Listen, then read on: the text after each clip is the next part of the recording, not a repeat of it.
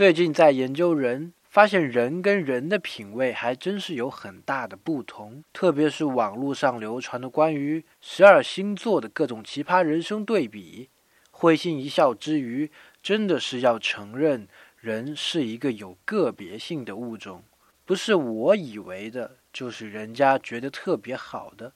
以一部电影甚至一个人为例，我们有时候很难对某件东西找到一个普遍性一致的看法，其实也是没有必要的。毕竟人嘛，各有所好，天差地别才叫大千世界。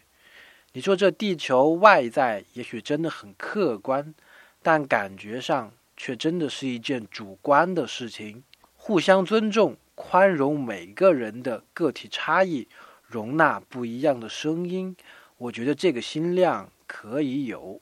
今天回复“差异”两个字看文章。